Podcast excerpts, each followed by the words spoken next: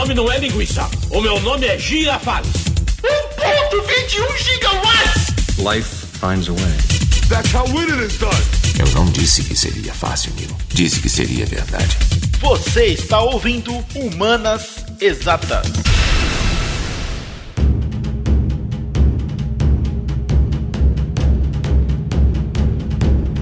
Salve, salve, texugos e texugas de todo o Brasil. Aqui quem vos fala mais uma vez é o professor Tiago Trigueiro, co-hosteando, dividindo o palco desse podcast cheiroso com ele, o homem, o mito, a lenda, o moreno, alto, bonito, essencial, essencial, ó. É, essencial. Essencial, tá demais. Rodrigo Rodrigues, dê o seu alô aí pra, pra galera. Olha que tal, texugas e texugas. Assim, talvez mito não, porque mito me remete a muitas outras Ok. coisas.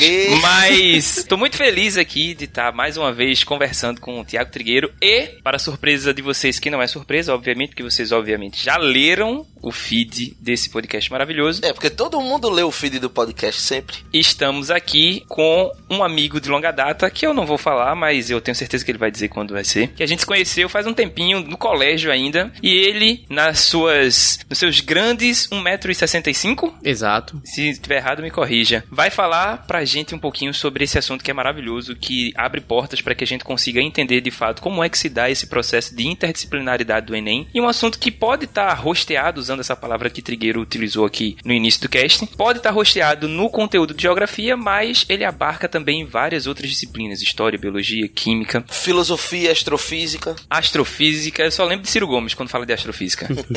Se apresente aí, Moisés Barreto. É uma honra estar aqui conversando com você sobre esse assunto maravilhoso. Fala pessoal, tudo bem? Um efusivo abraço pra Tiago Trigueiro, pra Rodrigo Rodrigues e pra todos vocês que estão nos ouvindo, né? Um efusivo abraço. Gostei, ganhei um efusivo Rock abraço. Go, Rock Go, saudades lá de Paulo Bonfá.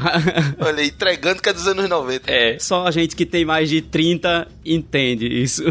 Mas eu sou Moisés Barreto, sou professor de Geografia, Atualidades, empreendedor, lá direto ao ponto, vocês também me conhecem. Então, enfim, a gente vai conversando um pouquinho, principalmente durante esse, esse podcast. E aí a gente conversa sobre tectônicas de placas, né? Isso e é, vocês vão ver, tem muita coisa de muita matéria. Tem a ver até com astrofísica, realmente, viu? Ciro Gomes e Tabata do Amaral estavam certas. É, não, eu falei na resenha, mas eu acabo de me lembrar de uma super curiosidade que tem a ver com tectônica de placas e com a foto tirada do buraco negro lá no, no centro da, da, da galáxia. Olha aí, Olha aí. agora Se eu me lembrar, eu falo no podcast. Fiquei curioso pra saber dessa curiosidade, então. A gente vai discutir então sobre tectônica de placas logo após o segmento de recados e o início musical desse episódio. Taca-lhe a vinheta, Léo. E se você não quiser ouvir os avisos, nem o começo musical desse episódio maravilhoso do Humanas Exatas, adianta essa bagaça para 9 minutos e 7 segundos. I'll be back. Recadinhos da M0.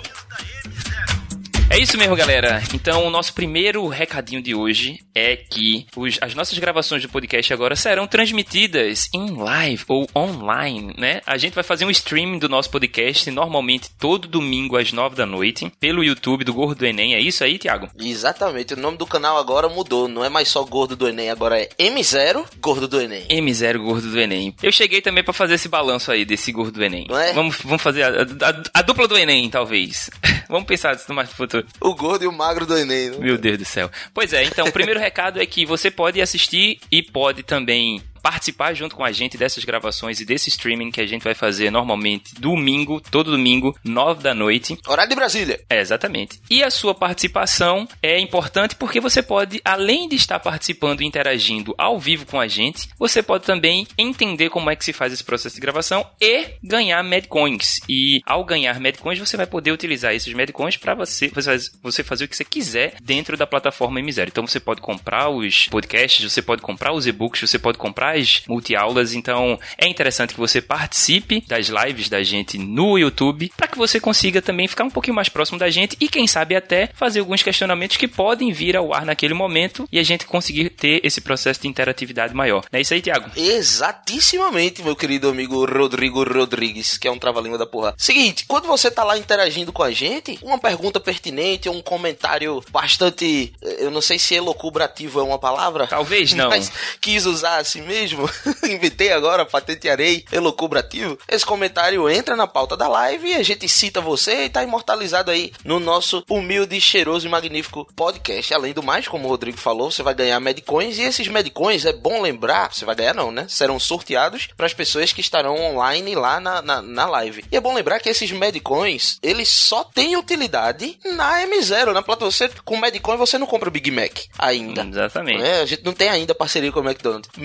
Servem apenas, entre muitas aspas, porque isso já é uma grande coisa, para que você compre multiaulas, podcasts, e-books, responda, veja os vídeos de resposta lá dos texuguinhos e tudo mais. Por que, que eu tô dizendo isso? Tô dizendo isso porque tem muita gente que tá com síndrome de acumuladores. O cara tá, não, tô com muitos Medcoins aqui, tô com meus 80, 100 Medcoins, mas não vou gastar. Porra, bicho, tá juntando pra quê, meu irmão? Se juntar com fome, o rato vem e come. Exatamente. E aí, galera, aproveito esse, esse pedacinho para fazer-lhes uma propaganda da multiaula de pilhas que acabou de ir ao ar. E eu tô tendo feedbacks super positivos. A multiaula ela tá bem divertida, bem dinâmica e muito elucidativa. Ela tá bem atuando no momento, no, nos pontos em que os alunos têm dúvidas. Pilhas é um dos assuntos tidos como mais difíceis da parte de química. E a galera que assistiu às multiaulas tem dado feedbacks como nunca tinha entendido esse assunto, agora estou achando fácil. Eles saem pilhados, né? Pilhados. Eles saem pilhadaços. Olha a música aí que ela botou pra tocar, ó. As multiaulas, elas são programadas e roteirizadas com muita antecedência. A gente grava, monta uma estrutura aqui, a gente chama alunos convidados para virem assistir, para que fique mais dinâmico, para que não seja só o professor e a câmera. Aí fica um negócio mais engraçado, mais descontraído e bastante informativo. Então, abre mão dos teus medicões, vai lá assistir as multiaulas, não só de pilhas, mas todas elas disponíveis. Você vai notar que é um negócio diferente daquilo que você encontra no YouTube e nos cursos online por aí.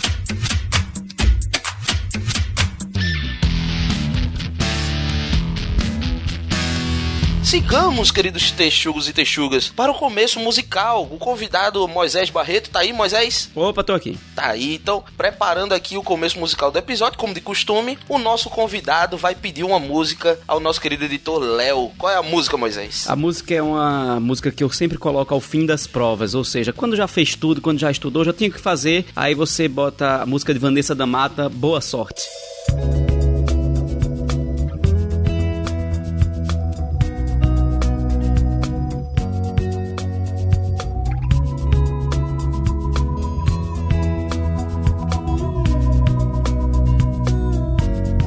É só isso. Não tem mais jeito. Acabou. Boa sorte. Não tenho o que dizer. Ou seja, já foi. Agora já foi. Não tenho o que dizer, né? São só palavras. E o que eu sinto não mudará. Exatamente. Exatamente. A música é muito bonita para um fim de prova.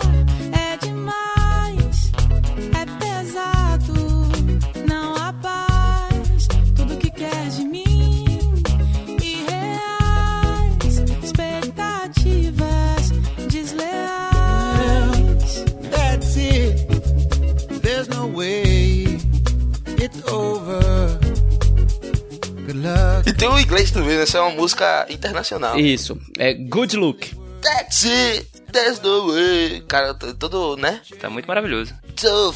Ele, ele é um, inglês britânico com carioca. É, é da- do Texas. É, é o inglês britânico do Texas. É, exatamente. É, fica na região da Normandia ali, mais ou menos. Pois é, Normandia, terra disputada por muitos. A gente tá muito choque de cultura aqui agora. É- Show!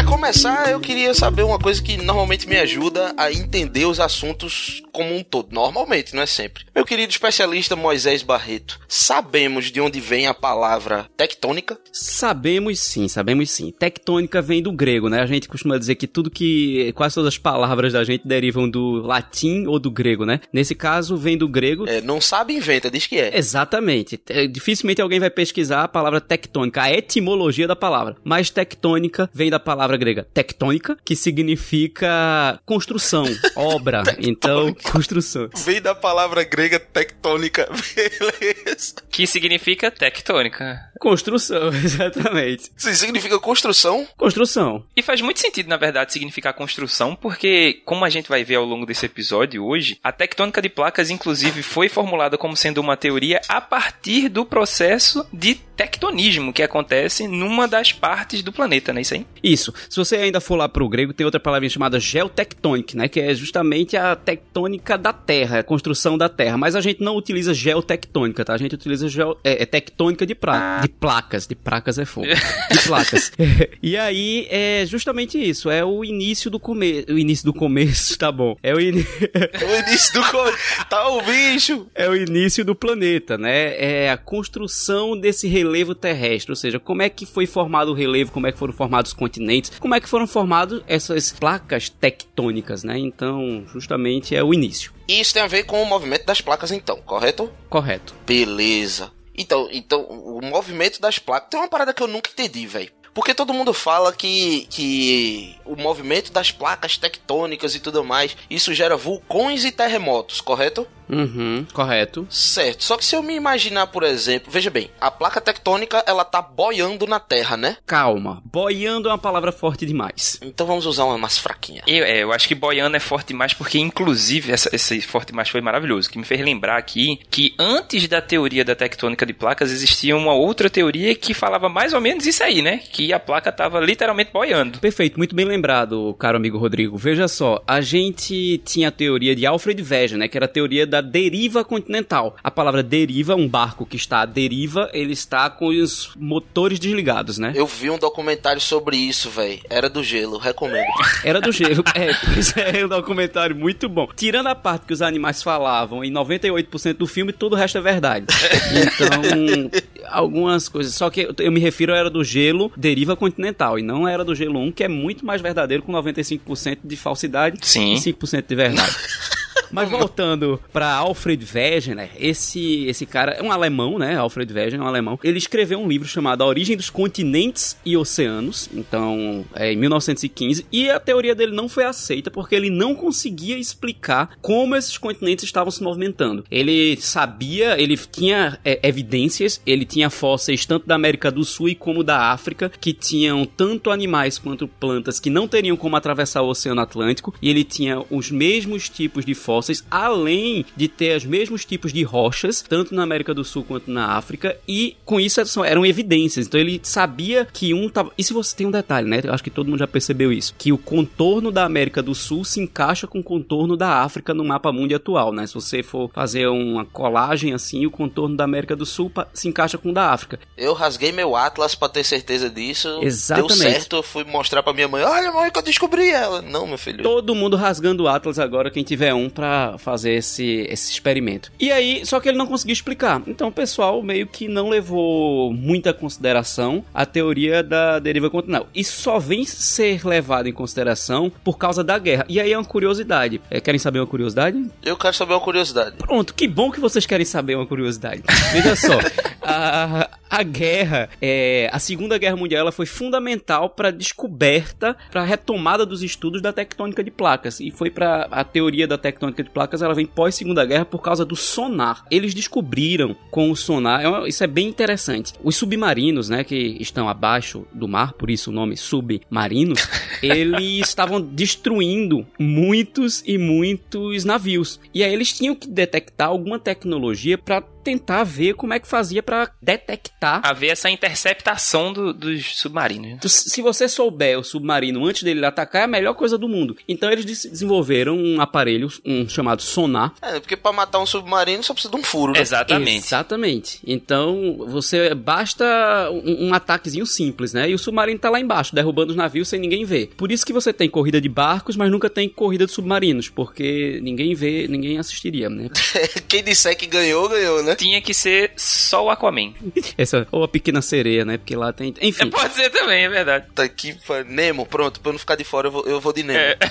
Pois é, pois é. Então voltamos. Aí o sonar, né? O sonar, ele foi desenvolvido para detectar submarino. Só que um submarino no Oceano Atlântico era algo que não tinha tantos assim, né? Então, a maior parte do tempo o sonar detectava. E como é que funcionava, né? Ele jogava uma onda sonora, batia e voltava através do eco e ele captava a localização do submarino. Então, ele sabia que tinha alguma coisa ali embaixo, até mesmo com formato pela distância. E ele detectou baleias, detectou outras coisas e entre as detecções, ele viu que tinha uma cordilheira de montanhas Isso no Oceano Atlântico, né? no Oceano Atlântico, né, que é a dorsal mesoatlântica. Dorsal Mesoatlântica. E aí eles perceberam que ali naquela cordilheira de montanhas, O que é uma cordilheira? Eu não sei o que é uma cordilheira. cordilheira é um conjunto de montanhas. Ah, um conjunto de montanhas? Conjunto de montanhas. É, exatamente. Simples. Conjunto de montanhas que tiveram origem recente, vamos dizer assim. Hum, Então, pronto. hoje a gente chama cordilheira recente. Então, eles detectaram que havia uma dorsal chamada Mesoatlântica com muitas montanhas e intenso é, vulcanismo. Então, saía magma de dentro do oceano, é, de dentro da, da Terra, e entrava em contato com o oceano, solidificava, virava rocha e ia acumulando e formando montanhas. E aí eles entenderam que naquele momento havia uma, uma rachadura gigante, né? Então, estava havendo uma separação das placas tectônicas. E aí volta-se a estudar isso agora com a prova concreta de que está realmente se movimentando. E aí veja, a guerra, a guerra que, que, que ajudou é, nessa descoberta, né, da, da ciência. Ah, mas eu vou dizer uma parada agora que vai ser meio polêmica. Diga. Mas assim,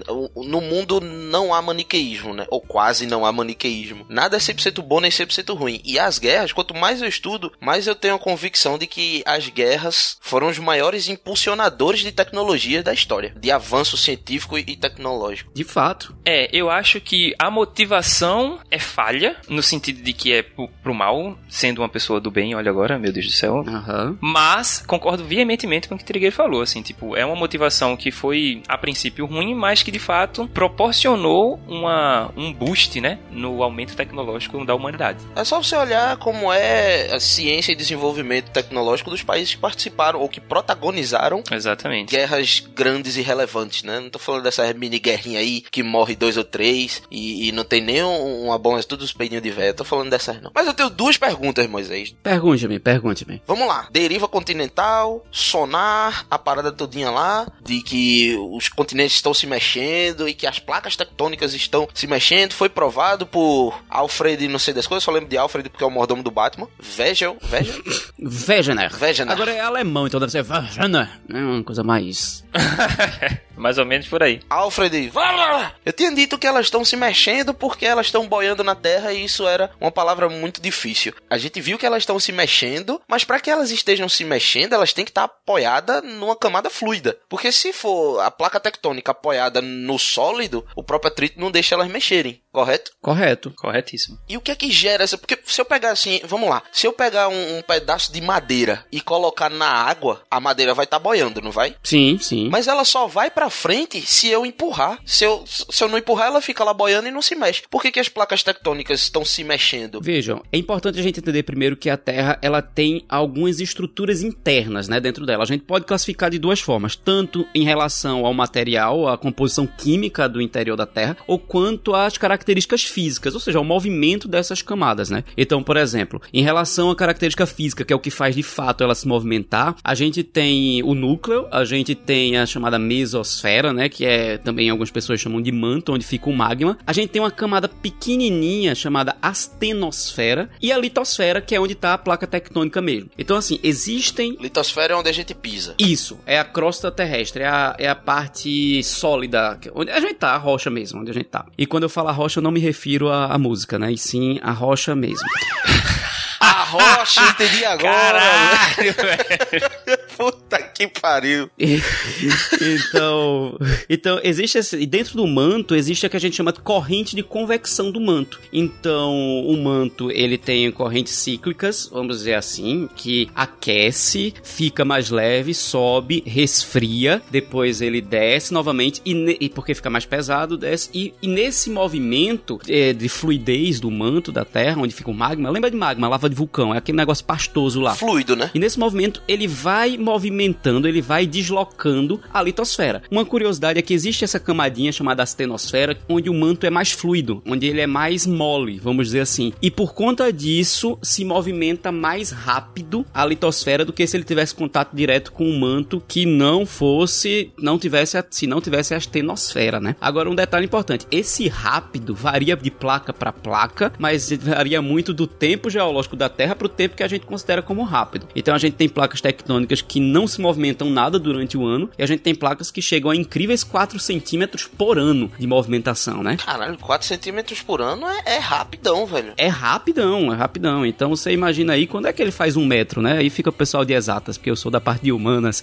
e aqui estamos no humanas exatas, então. É, umas exatamente, olha aí. É interessante, antes de mais nada, a gente falar que para que a gente consiga conceber a teoria tectônica de placas como sendo uma teoria elegante, bonita, que consegue nos explicar bastante do dinamismo da Terra, premissas básicas. E uma premissa que é super básica é que a Terra não é plana, querido. Caramba. Então, assim, Meu mundo caiu. é. Calma, eu vou até pesquisar no Google aqui isso. Partindo do pressuposto de que a Terra não é plana e ela é uma estrutura quase que esférica, meio ovoide assim, por conta da força da gravidade que exerce essa. Mas gravidade não existe, segundo os terraplanistas, né? É, exatamente, né? Mas assim, é, é outra. É a segunda premissa, seria a segunda premissa. Porque, inclusive. Muito complicado. Não, isso é- a gente tem que tomar cuidado, porque se a Terra for plana, a 4 centímetros por ano, daqui uns 10 anos aí cai a América do Sul, né? E pra onde ela vai, né? Exatamente, assim, ela vai para. Ah, ela vai bater na, na parede da Antártica, né? Então. É verdade. Olha aí, pelo menos vai ficar frio. A gente perde esse calor de Recife desgraçado. É, tá quente demais. Mas então, a primeira premissa é que essa Terra não é plana, que ela é uma estrutura quase que esférica, por conta da segunda premissa, que é a força da gravidade. Inclusive, a força da gravidade é uma força que auxilia a gente a entender o processo de formação da própria Terra, porque no início, depois da explosão do Big Bang, fazendo um resumo bem, bem, bem grande, depois da explosão do Big Bang, então assim, poeiras cósmicas existiam com detritos de rocha, e essas rochas começaram a se colidir umas às outras por conta dessa força de gravidade que fez com que aquela região começasse a ficar mais espiralizada. Não é à toa que a nossa galáxia tem essa forma, né, de espiral e a maioria das galáxias são assim também, mas a gente pode falar isso num outro podcast. E aí corta para milhares, bilhares de anos depois, a Terra já formada com essa estrutura rochosa e essa é a terceira premissa. A estrutura rochosa, a rocha, que não é a música que eu adorei esse trocadilho. vou começar a usar. Ela é a base de formação do nosso planeta. Nosso planeta é formado por rocha e gás. Na verdade, a maioria dos planetas são formados por rocha e gás. O que vai variar é a proporção entre a quantidade de gás e a quantidade de rocha que existe. Isso.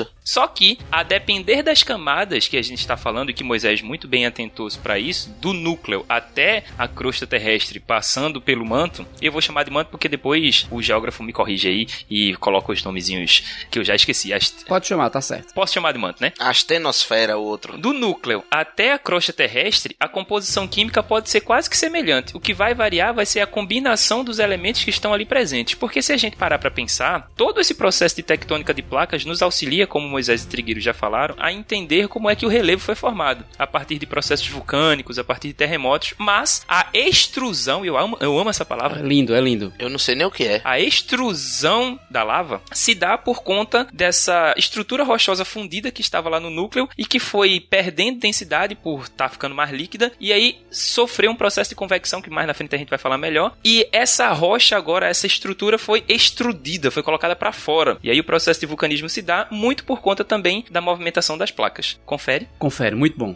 muito bom. Cara, eu, eu fico apaixonado nesse cara falar, velho. E só complementando, existe é, é, a formação das rochas, né? Existem as extrusivas e as intrusivas, Perfeito. né? Porque o planeta, no processo de resfriamento, ele foi... é, à medida que foi se resfriando, algumas rochas, elas se solidificaram sem entrar em contato com o ar exterior, né? Com o ar que está na atmosfera terrestre, vamos dizer assim. E aí, nessa solidificação, a gente chama de rochas extrusivas. Também alguns chamam de rochas plutônicas, porque o nome plutônica vem do deus romano, se eu não estou enganado, Plutão. Então, que é o deus das profundezas. Se eu não me engano, o deus grego se chama Hades, né, das profundezas. Então, olha aí as correlações, né? Então, aí você tem as rochas extrusivas, as que são camadas pela extrusão da, do magma terrestre, e as intrusivas que são formadas pela são formadas no interior da Terra, né? E isso é muito interessante, porque assim, a, a composição a maior parte dos minerais que tem no manto terrestre é silício e alumínio, né? Então, é a camada superficial tem muito silício e alumínio. E se você for pegar rochas, um dos minerais mais presentes é o silício, né, na, na superfície terrestre. Então, ele tem uma abundância muito grande é, na superfície terrestre é o silício. Massa. Enquanto que por dentro é, é magnésio, não é isso? É, é, tem, tem duas camadas. A cial, que é a camada silício e alumínio, e a cima, que é silício e magnésio, que ela tá um pouquinho abaixo da cial. Enquanto que o núcleo é níquel e ferro. Alguns chamam o núcleo de NIF por conta disso. Níquel e ferro na maior parte da composição. Mas antes da gente ir pra essa parte de intrusiva e extrusiva com mais detalhes, aprofundando mais, porque eu sinto que isso aí vai dar em vulcão e terremoto em algum momento. Eu, eu, eu ainda. Porra, eu devo ser muito burro, velho. Porque eu ainda não entendi 100%. Eu vou tentar explicar aqui minha dúvida e ver se algum de vocês dois consegue amenizar ela. Seguinte, imagine aí que a Terra, as camadas mais internas da Terra, e com isso eu digo manto e núcleo, são uma maçã. E que a crosta, que é onde a gente pisa, é uma fatia fininha de queijo. Eu posso, eu posso fazer um parêntese? Digue. Quem já comeu maçã com queijo na vida, Jesus? Cristo Salvador, eu não quero nem. Mas enfim, tudo bem. Deve ser ruim que só porra. Mas enfim. Só se foi num cheesecake de maçã. Grilo, gostei, é verdade. Será que tem? Cheese apple cake. Ó, vamos parar de falar de comida que eu sou gordo e eu já tô perdendo a compostura aqui.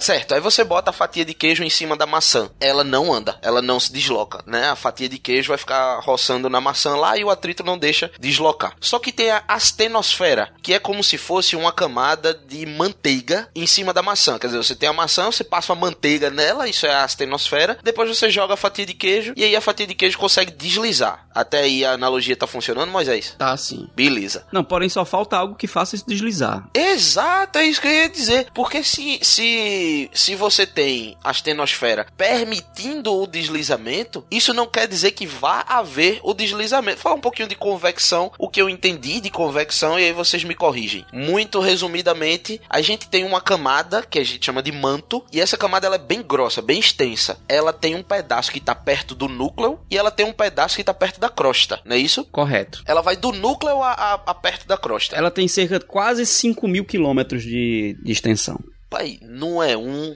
não é dois. certo, quase 5 mil quilômetros de extensão, ou seja, ela vai do núcleo até perto da crosta. Lá de dentro do planeta até perto da superfície do planeta. A parte de dentro do planeta, como tá perto do núcleo, ela tá quente pra caramba. E a parte de fora, a que tá perto da crosta, ela já tá esfriando. É a mesma coisa que funciona aí na inversão térmica. No movimento de convecção é, é a troca. É o, o que tá frio descendo, ao mesmo tempo que o que tá quente sobe. Não é assim que funciona? Exatamente. Perfeito.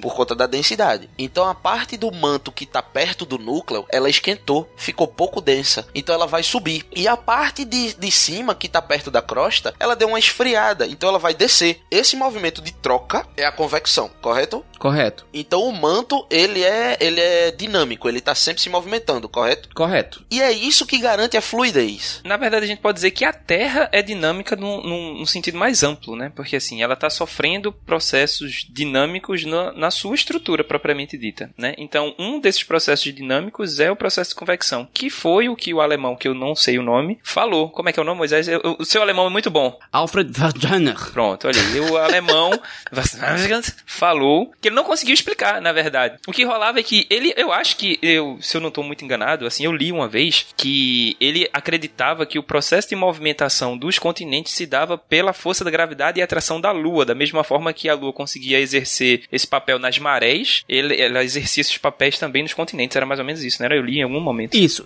e ele também achava, como ele dizia que estava à deriva, ele achava que eles estavam sem direção, né? Uhum. Então, tanto faz ele podia ir ou ele pudesse voltar. Então, ele não sabia que estava sendo conduzido, vamos dizer assim, com a direção pré-definida, bota esse pré-definida bem entre aspas, pelo movimento de convecção do manto, né? que é legal o movimento de convecção a gente entender. E aí eu pensei num experimento muito bacana que a gente pode fazer para conseguir entender de fato como é que essa força de convecção, como esse movimento de convecção tem a força suficiente para fazer com que placas que são gigantes e bastante pesadas consigam se movimentar em cima dessa fina camada de manteiga que a gente chama de astenosfera, né? Só para que a gente consiga entender. Opa, experimento. Experimento é bacana, né? Gosto. É, eu fui criado nos anos 90. Manda aí os, coisas da Eliana. É, vamos precisar de barbante, tesoura sem ponta, cola e uma tira de pneu. Brincadeira. Uma tira Mas, pô, pô, mas por que uma tira de pneu? É, exato, ela, ela sempre mandava umas coisas. Ela sempre mandava umas coisas que era difícil. Assim, ela começava com os facinhos. É, ah, vamos verdade. precisar de barbante, vamos precisar de tesoura. do, do lençol da cama da sua mãe. É, e a gente vai precisar agora de um maçarico de hélio. Porra, como assim, velho?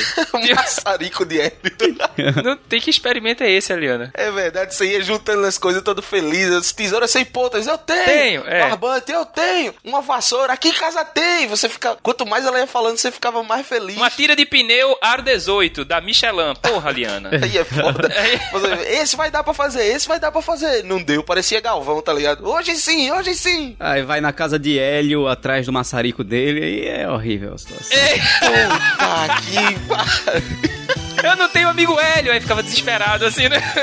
Exatamente. Vamos voltar pra aqui agora. Pra explicar a convecção, a gente só vai precisar de duas, três coisas, na verdade. Quatro. Uma panela, água, um pedaço de madeira ou um pedaço de isopor e fogo. Porque, como a gente sabe, se a gente for afundando na Terra, partindo da premissa de que ela é uma esfera e a gente está na crosta terrestre e a gente estiver indo em direção ao núcleo, né, viajando ao centro da Terra, a cada momento em que a gente vai mais fundo na Terra, a temperatura tende a aumentar mais. Lembra que o núcleo da Terra é formado basicamente por ferro fundido. E quando a gente fala de ferro fundido, essa fusão se dá em altas temperaturas e em elevadas pressões também. Isso facilita com que as partículas que estão ali presentes percam densidade, uma vez que o aumento da energia vai fazer com que essas partículas se desagreguem. E aí, para que a gente consiga experimentar esse processo dinâmico que a Terra está acontecendo, a gente pega essa panela grande com água e aí começa a esquentar a panela com água. A água que está mais próxima ao fogo, lá embaixo, ela vai começar a esquentar mais rapidamente do que a porção de água ou a coluna d'água que vai estar mais em cima. Então, as moléculas de água vão começar a se desagregar mais, né? Lembra que é, as moléculas de água, para formar a substância água, se formam a partir de que tipo de ligação mesmo? Trigueiro, ponto hidrogênio, né? Se não estou enganado. O ponto de hidrogênio é intermolecular, de uma molécula de água com outra. Para formar a substância, concorda?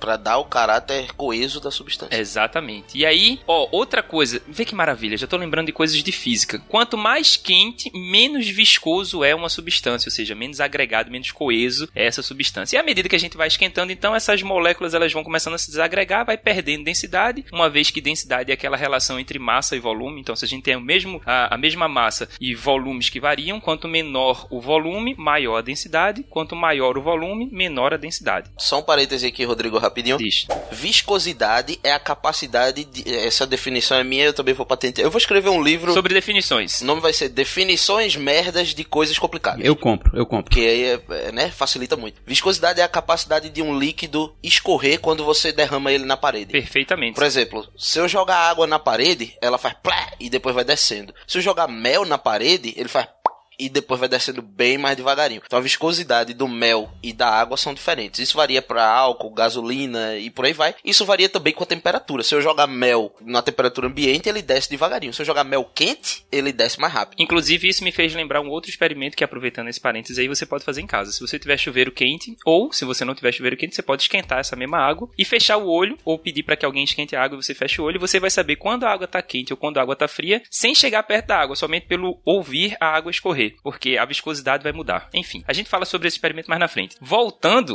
para o experimento da tectônica de placas, então, quando a gente está lá com a panela de água, encheu a panela de água e colocou as duas partezinhas de madeira lá em cima boiando. Elas vão ficar paradas porque a água vai estar parada, mas a partir do momento em que essa água começa a aquecer, essas partículas de água que estão perdendo densidade tendem a subir. Só que vai chegar lá em cima e vai começar a se resfriar, vai começar a ter uma coesão maior. E aí elas aumentam a densidade e tendem a descer. É a convecção. Isso vai gerar uma movimentação dentro da água, fazendo com que aquela coisa que está na parte superficial boiando na fatia de manteiga, nessa astenosfera, que não está boiando propriamente dito, mas no nosso caso sim, comece a se movimentar. E é exatamente essa movimentação que as placas sofrem a partir de uma força. Lembra que para que algo consiga se mover, uma força precisa atuar nesse algo e esse algo entra em movimentação. As placas tectônicas é esse algo e a força que está atuando nesse algo é a força de convecção, dada a essa diferença de pressão e temperatura que existem entre as camadas da Terra. Meu irmão. Parabéns, parabéns. E puxando uma,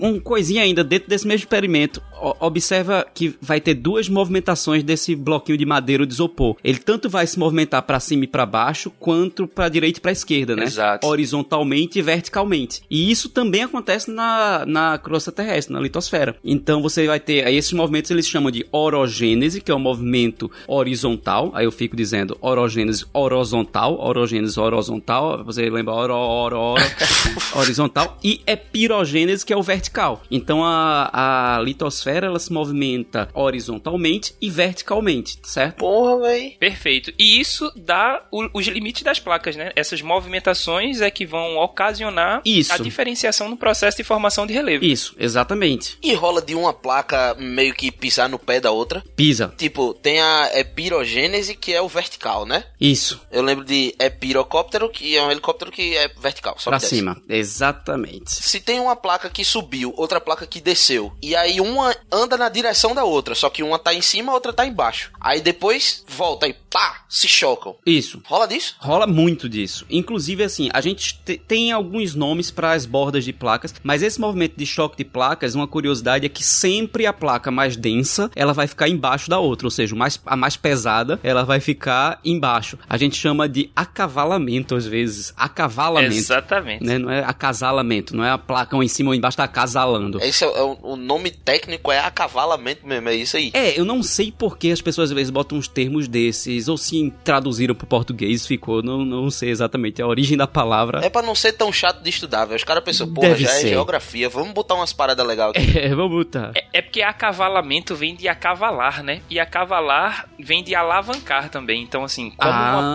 placa acavala na outra, ela alavanca na outra. Eu nunca pensaria nisso. Ela cria uma alavanca, então deve ser, deve ser, com certeza. Deve ser, Então é o seguinte, então assim, geralmente, geralmente não, na Terra as placas oceânicas, elas ficam embaixo, enquanto as placas continentais, elas ficam em cima. Isso é uma curiosidade importante, tá? Mas voltando pra falar das bordas, né? Então, já que a gente entende agora que elas empurram pra um lado e pro outro, uma hora ela vai se chocar com outra placa ou uma hora ela vai se afastar da placa. Por exemplo, um exemplo de choque de placas, a placa da Índia com a placa eurasiática, né, que forma a cordilheira do Himalaia. Essa placa a gente chama ela de destrutiva. Então, é, perdão, essa borda a gente chama de destrutiva.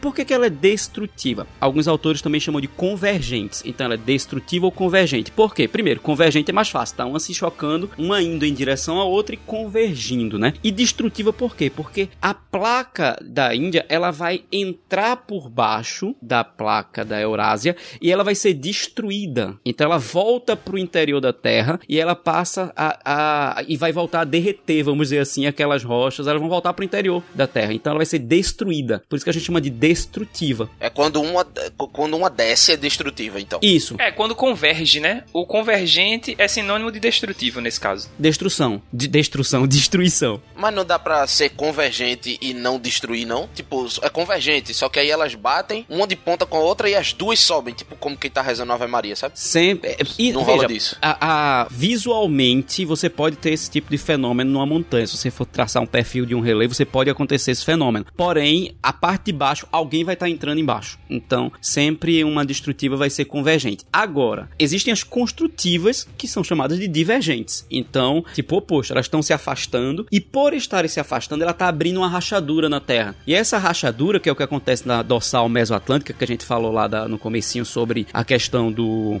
do navio, do sonar lá, essa, esse afastamento faz com que o magma ele saia. Quando ele sai, ele pode entrar em contato com o ar ou com a água. E aí ele solidifica e constrói destrói um novo relevo. Então a divergente ela constrói, divergente construtiva, enquanto que a convergente está chocando, ela vai destruir. Deu para entender todo mundo? Perfeitamente. Filezinho, vai uma de frente pra outra, da merda, destrói. Quando se afasta, o magma sobe ali no meio e fica uma montanhazinha. Isso. E, e tem uma terceira ainda, né? Que é a transformante, né? Isso. A transformante, também chamada de conservativa, mais conhecido exemplo é a falha de San Andreas, né? A- ali na Califórnia, que todo. Ou falha de Santo André. Todo mundo tem tá esperando esse grande temor, esse gran, grande tremor, esse grande terremoto que pode acontecer na Califórnia a qualquer momento. Mas lá é uma placa transformante ou conservativa. Ela fica passando uma ao lado da outra, em movimentos é, horizontais, uma ao lado da outra, mas elas nem se chocam Orogênese. é, exatamente. Elas nem se chocam e nem se afastam. Elas estão deslizando uma ao lado da outra. Roçando ladinho, assim. É, de ladinho. Roçando uma ao lado da outra, mas sem se afastar e sem se chocar. Essas estão ouvindo a rocha. Essas estão vindo a rocha. Putz, é uma rocha ouvindo a rocha. É, então uma rocha ouvindo a rocha. Eu tentei imaginar ouvindo a agora rocha. uma rocha dançando a rocha. Aí ela diz pra outra, a rocha, a rocha. Puta que pariu, Moisés. Só para resumir aqui então, o processo de formação do relevo é muito fundamentado, eu poderia dizer que é um processo consequente da movimentação das placas. Exatamente. E aí, se essas placas forem convergentes ou destrutivas, a gente tem a formação de cordilheiras ou de montanhas, porque uma vai se chocar a outra e pela pressão do choque e pela descida da mais densa e a subida da mais da menos densa se forma essa cordilheira ou essa montanha, como acontece lá no Himalaia. Mas a cordilheira não era na construtiva, não? Também. Então, mas calma, vou chegar lá, vou chegar lá. As montanhas que são formadas aí, que se chocaram, pum, com essas convergentes, a força é tão grande que faz com que ela se soerga de uma forma muito, muito forte, vamos dizer assim. Mais rápida até. É mais rápida até, né? 4 centímetros por ano. Já as construtivas ou as divergentes, elas estão se afastando e estão abrindo um buraco que é um espaço para que o magma consiga ser extrudido. Uhum. E aí esse magma que sai vai começar a formar estruturas. Só que essas montanhas não são tão altas como as montanhas que são formadas a partir das convergentes, confere? Confere. Ah, rapaz. E são mais lentas. É, porque na minha cabeça, como tá se abrindo e esse magma tá saindo, essa diferença de pressão e de temperatura vai fazer com que essa rocha seja, seja solidificada de forma muito rápida. E aí o magma que saiu é a tampa Do buraco. para o próprio magma. É, e essas rochas magmáticas que estão sendo formadas aí são rochas magmáticas que são formadas rapidamente, mas que elas não têm tempo suficiente nem força suficiente para se formar em cordilheiras muito amplas, muito altas. E aí vai se afastando e quando ela se afasta uma da outra, abre de novo a rachadura, sai de novo e por aí continua o ciclo. É, exatamente. Olha aí. Quem disse que geografia era só vulcão? Tá vendo você? A gente mal falou de vulcão. Tem montanha também. Mas tem vulcão aí! Tem vulcão aí por conta da tectônica de placas, os vulcões vão existir. Porque o vulcão nada mais é do que, na minha cabeça, uma abertura por onde o magma vai sair. Então vulcão não precisa de uma montanhazinha, não, né? É, era isso que eu ia dizer. A gente tem uma visão é, errônea, assim, de, que- de, de estereótipo mesmo de vulcão, que vulcão é aquela montanha com a fumaça saindo de cima e jogando lava.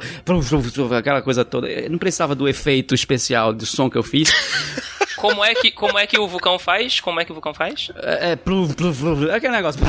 Aquele negócio. Peraí, peraí, repete aí pela terceira vez que dessa vez Léo vai te ajudar, vai. Vai, vai lá, ajuda aí. Plu, plu.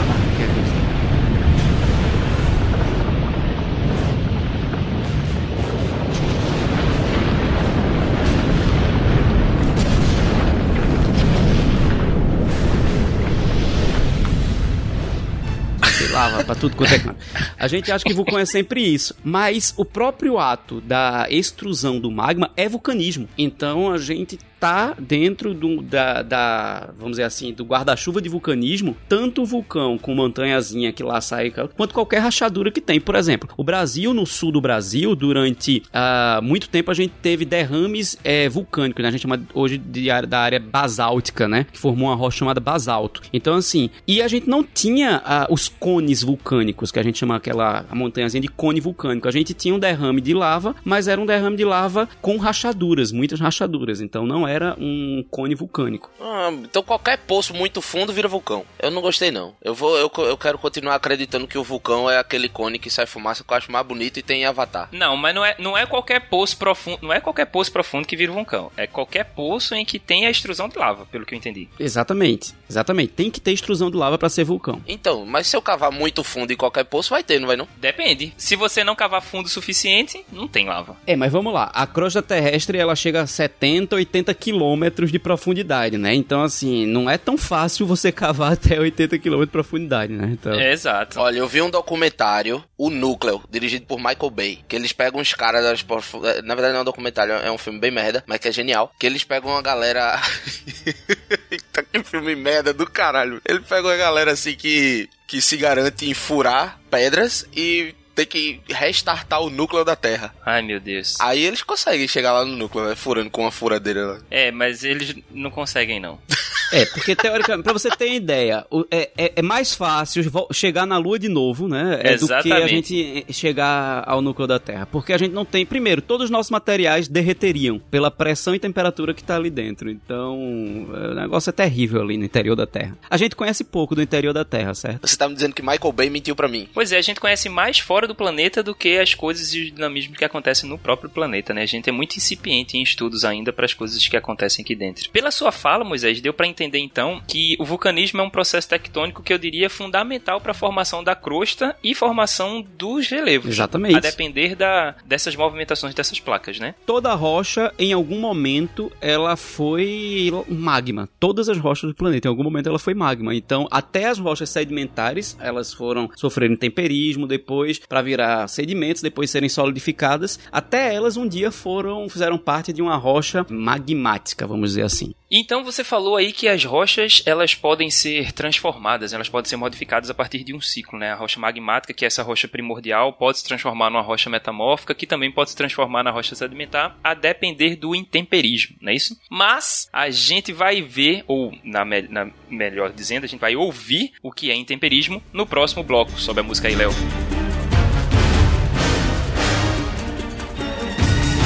Pronto, então intemperismo, é, pra gente ser bem simples no intemperismo, é a fragmentação da rocha através das intempéries. Eita, negócio bonito, então não adiantou nada. É muito maravilhoso.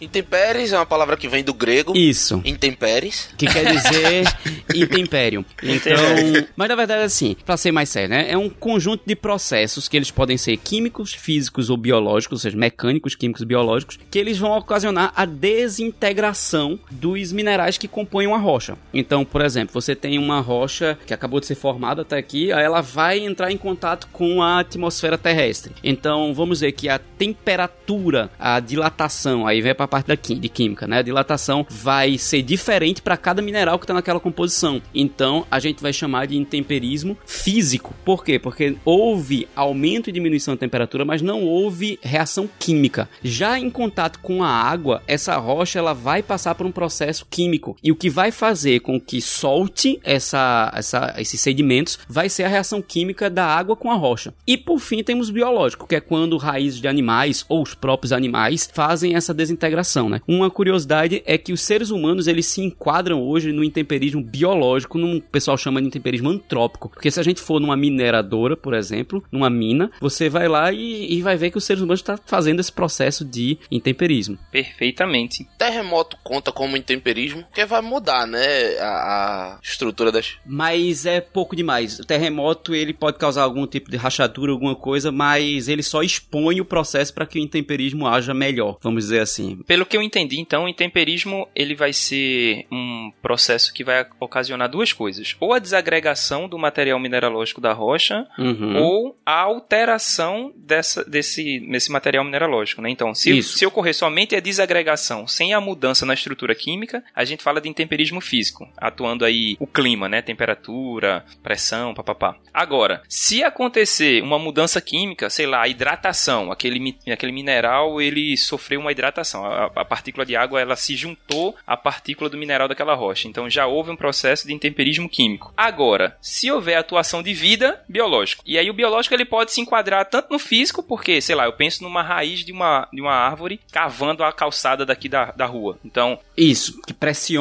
empurra, quebra cano, faz tudo. Aí quebra e quebra toda aquela calçada. Na minha cabeça quebrou a rocha também. É um intemperismo físico, mas causado por uma vida. Então ela pode ser enquadrada como biológico. Mas, se a gente pensar numa escala mais micro, sei lá, bactérias que estão começando a desagregar as estruturas dos minerais da rocha e elas estão desagregando e modificando aquela estrutura química, é um intemperismo químico, mas também causado por vida e, e aí é classificado como biológico também. Biológico, exatamente. Exatamente. Bom resumo. Excelente aí. Agora, só puxando uma, uma questão que Trigueiro falou da pergunta, né? Se terremoto poderia. Terremoto e vulcanismo são o que a gente chama de agentes internos, ou seja, eles vão agir do interior pra fora, então de dentro pra fora da Terra, agentes internos. Calma aí. Léo, vinheta de prestar atenção aí, por favor. Presta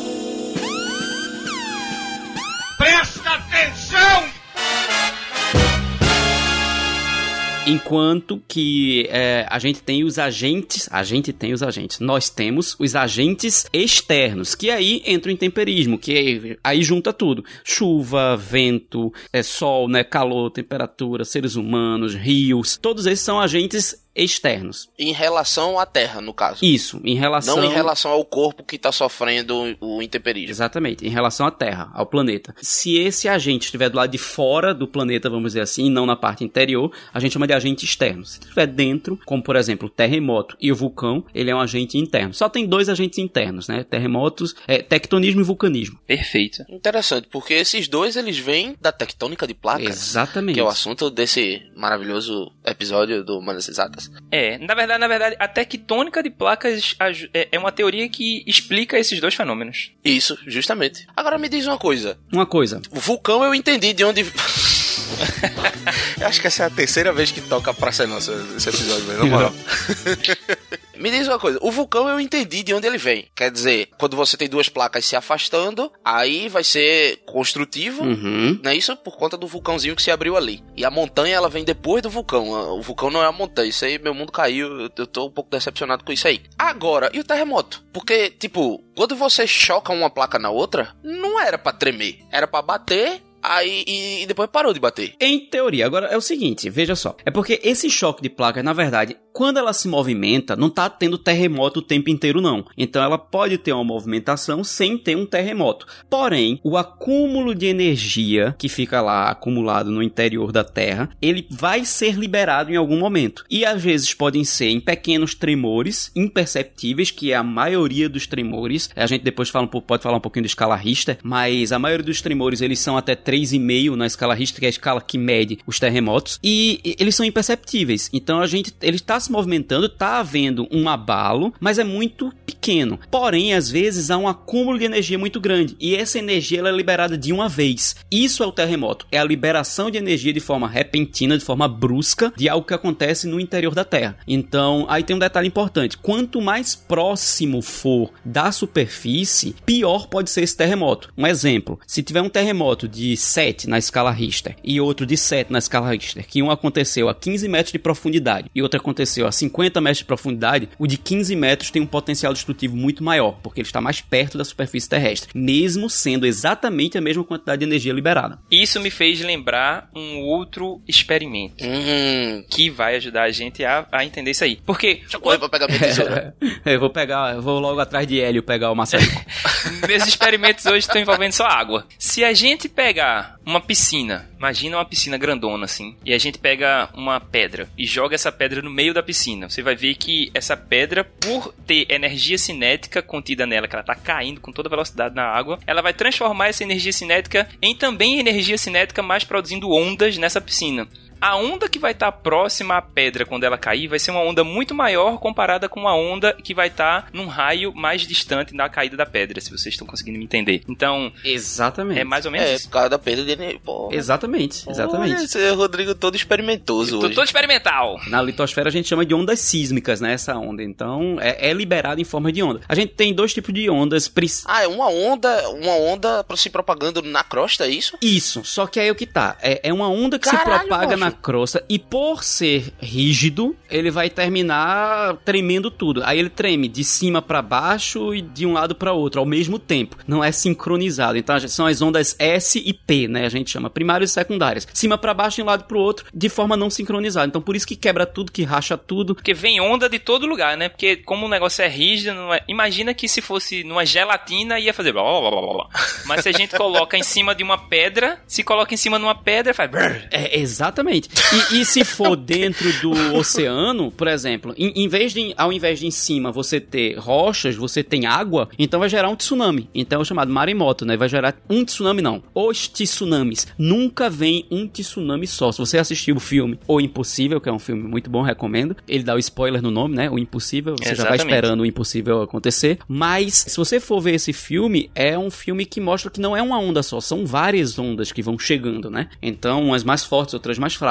Porra, meu irmão, agora eu tô. Eu tô maravilhoso com esse negócio. Eu nunca tinha enxergado um terremoto como. se- Eu, pra mim, o terremoto era a placa inteira se mexendo horizontalmente ou verticalmente. Eu nunca tinha enxergado o terremoto como uma onda, velho. Se propagando no- na crosta. É como se fosse um, é, um shake, né, na placa. Mas é uma onda mesmo. Eu tô imaginando aqui a Terra como sendo uma corda e eu dei o do Beto Carreiro, sabe? Sim. Só que em vez do chicote é a crosta. E aí ela, por ser sólida e rígida, Exato. não. ela vai ter uma resistência a essa onda e aí, porra, meu irmão. Isso, por isso que a, a- imprensa às vezes erra muito isso. A imprensa às vezes assim, que o epicentro do tremor aconteceu a tantos quilômetros de profundidade. Na verdade é o hipocentro. A gente chama hipocentro onde aconteceu na profundidade e epicentro onde ele foi sentido na superfície para essa onda se propagar na superfície, vamos dizer assim. Então, quando você pega lá um mapa que o povo bota assim, o epicentro foi na cidade do México. Então, é da cidade do México foi o local onde foi sentido imediatamente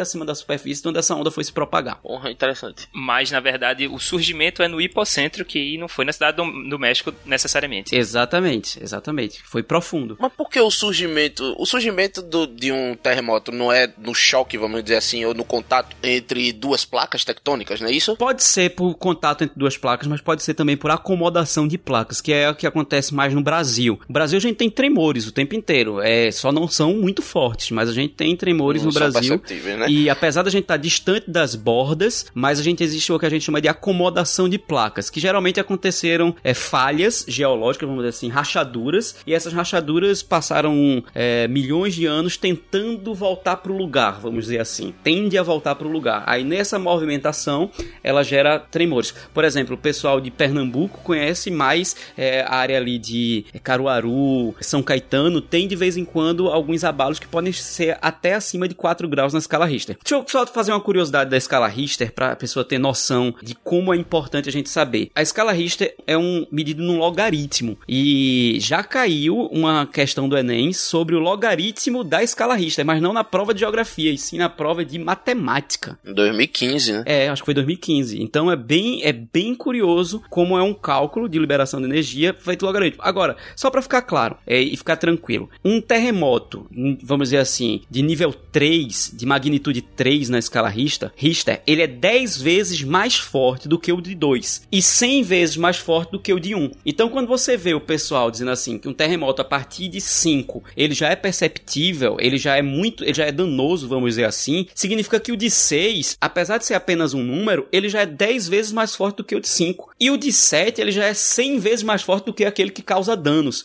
Aí vamos pra parte catástrofe. 8 pra cima já é catástrofe. Então, se esse terremoto acima de 8 ele acontecer próximo à superfície, num local que tenha muita gente, ele vai causar danos terríveis, terríveis, terríveis. Acabou-se, né? Acabou-se. É. É, já miou a porra toda. É, a não ser que seja o Japão, porque assim, é, só pra comparar uma coisa, o Japão, ele teve um terremoto muito, mas muito forte, de 9 graus na escala Richter, matou cerca de 30 mil pessoas, o terremoto de 2011, seguido de tsunamis, mas você vê, vê, caramba, 30 mil pessoas é muita gente. Mas pra intensidade que foi, pros tsunamis que se sucederam, foi pouco. Era pra ter sido uma tragédia muito maior. Foi, foi, era pra não ter mais nada lá, né? Pra você ter uma noção, o do Haiti, ele foi de escala 7, magnitude 7 na escala Richter, e ele matou é, estimativas mais de 250 mil pessoas. Então, o Japão estava muito preparado para um terremoto, né? E aí vem a questão humana também, do desenvolvimento humano de cada região, né? O Japão tem todo um sistema de construção De voltado né? pro terremoto. Antes de tsunami, eles têm sistemas de alarme, eles têm um monte de, de funcionalidades Os prédios são construídos em cima de molas, assim, né? Que, tipo, absorvem a energia de agitação. Não necessariamente molas, assim, a minha graduação foi em engenharia e em alguns... Eu vi naquele site de notícia, é, Facebook, muito bom, muito bom. Tá, tá inclusive desatualizado.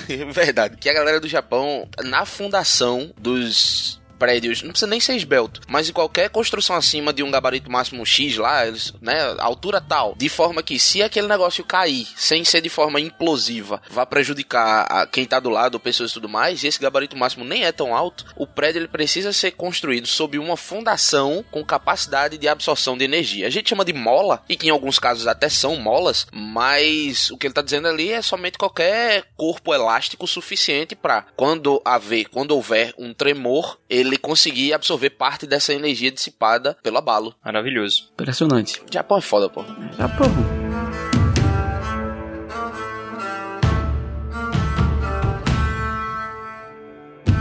Pra encerrar esse podcast maravilhoso, que caramba, tá super divertido, velho. Gravar com o Moisés aqui, prazerzão enorme. Eu vou somente soltar aquela curiosidade que eu tinha prometido desde o início sobre a foto que se tirou do buraco negro, né? O que, o que tem a ver com o movimento de placas. A questão é a seguinte: imagine que você tem a Terra, visualize aí a Terra, agora visualize um arco e flecha perpendicular à superfície da Terra. Ok, agora dê, ande 2 graus para a esquerda Imagine esse mesmo arco e flecha. Ele não tá mirando no mesmo ponto. Cada ponto da superfície da Terra vai estar, que você colocar esse arco e flecha, ele vai estar mirando para uma distância, para um, um ponto diferente. E o que acontece? Para tirar-se a foto do buraco negro, a mira, entre aspas, tem que ser extremamente precisa, porque ele tá muito, muito, muito longe. E o movimento das, como as lentes que foram tiradas, né, foram seis super lentes fodonas gigantonas para tirar aquela foto do buraco negro, elas estão espalhadas pela Terra. Quanto maior for a área de captura da imagem, maior é a resolução do buraco negro. Então foram espalhadas. Tem lente na Europa, tem lente na África, tem lente assim. Então todo lugar da Terra tem uma lente dessas que tirou foto e estão em placas tectônicas diferentes. Ou seja, o movimento das placas tectônicas, por mais que seja no máximo 4 centímetros por ano, se desviar meio centímetro, esse meio centímetro já mudou a angulação da lente suficiente para que você mire errado aí com uma galáxia de diferença, com um sistema solar de diferença. Então, o cálculo feito da, entre aspas, mira para se tirar a foto do buraco negro que está lá no centro da nossa galáxia. Levou em consideração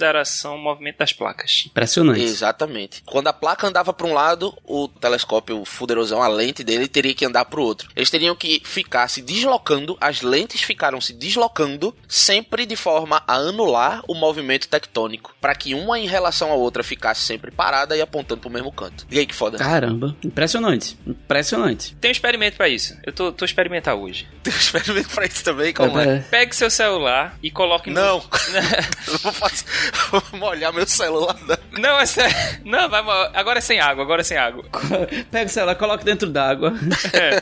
E, e corra. Ligue o fogo. E aí você tá no. Imagina que você tá, sei lá, na varanda da sua casa ou na, na sua calçada. Você quer tirar foto numa árvore que tá a quase, sei lá, 600 metros de distância. Aí você coloca no seu zoom máximo. E aí, quando você coloca no seu zoom máximo, que você tá mirando naquela, naquela árvore, qualquer deslizezinho na sua mão é suficiente para que aquela árvore saia do foco do seu celular. E aí você faz assim, putz, Exatamente. Sai até do campo de visão. né? Perdi. Cadê aquele negócio? Imagina o quão sensível deveria ser o cálculo para que essas lentes conseguissem ter um foco perfeito numa coisa que está a anos-luz de distância da gente. E a gente não tá, nesse nosso experimento, somente a 600 metros, né? Pois é. Justíssimo. 600 metros de distância já é suficiente para você perder de vista isso. Exato. Com uma inclinação mínima. O buraco negro que a gente tirou foto, ele tá a 220 milhões de anos-luz de distância da Terra. Caramba. Ou seja, se a gente começar a mirar nele agora, sair daqui e começar a correr na velocidade da luz, a gente leva 220 milhões, Milhões de, anos pra chegar lá. Não é um, Não não é? é dois.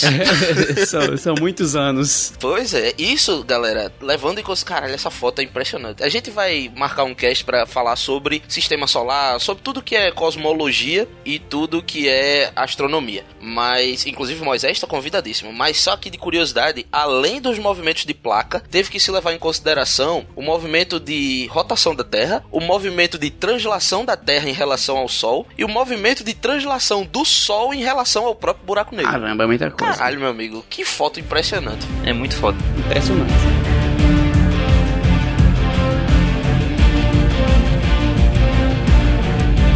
Eu queria dar aqui os meus agradecimentos às pessoas que, obviamente, estão escutando, que estão contribuindo, que estão nos ajudando. O Trigueiro vai falar um pouquinho melhor sobre isso mais na frente. Eu queria agradecer ao Moisés Barreto, esse cara que é fenomenal e que é sempre uma honra estar conversando com ele sobre assuntos diversos, seja ele a rocha ou seja ele a rocha.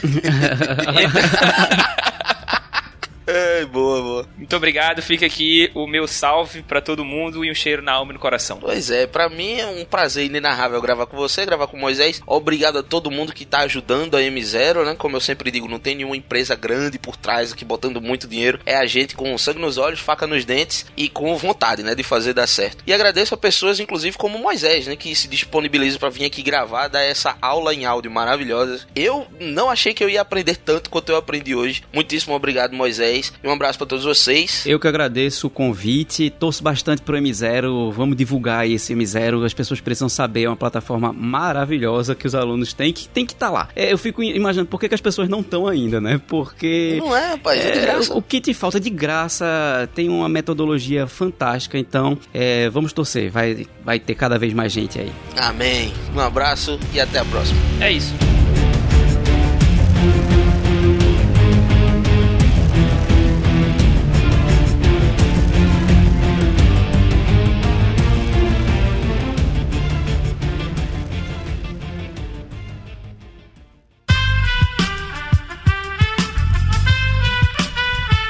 Este podcast foi editado por Aerolitos Edição Inteligente.